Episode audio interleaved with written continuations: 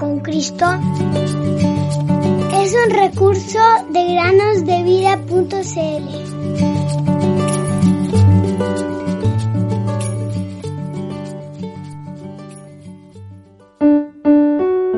Bienaventurado el hombre que tiene en ti sus fuerzas, en cuyo corazón están tus caminos. Salmos 84, 5. Bienvenidos queridos amigos y amigas a una nueva meditación en el podcast Cada día con Cristo.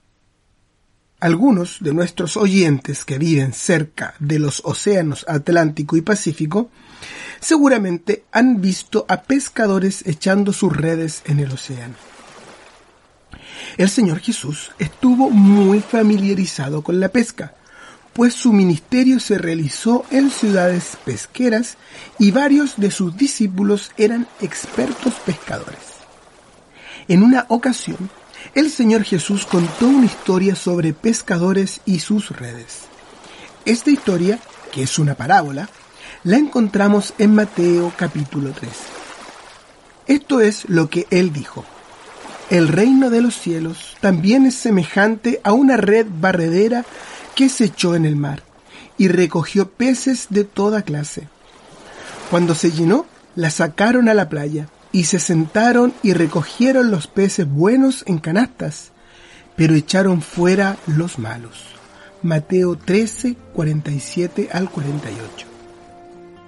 Aquí el Evangelio es representado como una red que se utiliza para recoger a las personas que nadan por el mar de este mundo. La red es echada al mar y recoge a personas de todas las etnias, nacionalidades y continentes. La misma historia de Jesús y de su amor ha sido contada una y otra vez durante casi dos mil años y la red del Evangelio está casi llena.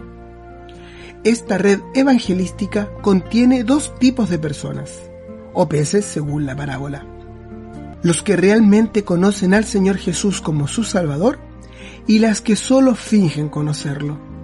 A veces no podemos notar la diferencia, pero Dios sí, y Él sabrá hacer la separación. Muy pronto llegará el día en que el Señor Jesús vendrá a buscar a todos los que han confiado en Él para llevarlos al cielo. El resto será arrojado al infierno y se perderá para siempre. Hoy mismo podría ser el día de su venida. ¿Serás tú uno de los peces que fueron echados fuera? Es decir, que serán lanzados al infierno. Jesucristo te hace una invitación hoy mismo. Te ruego que pongas mucha atención. Vuélvanse a mí y sean salvos todos los términos de la tierra, porque yo soy Dios y no hay ningún otro. Isaías 45, 22.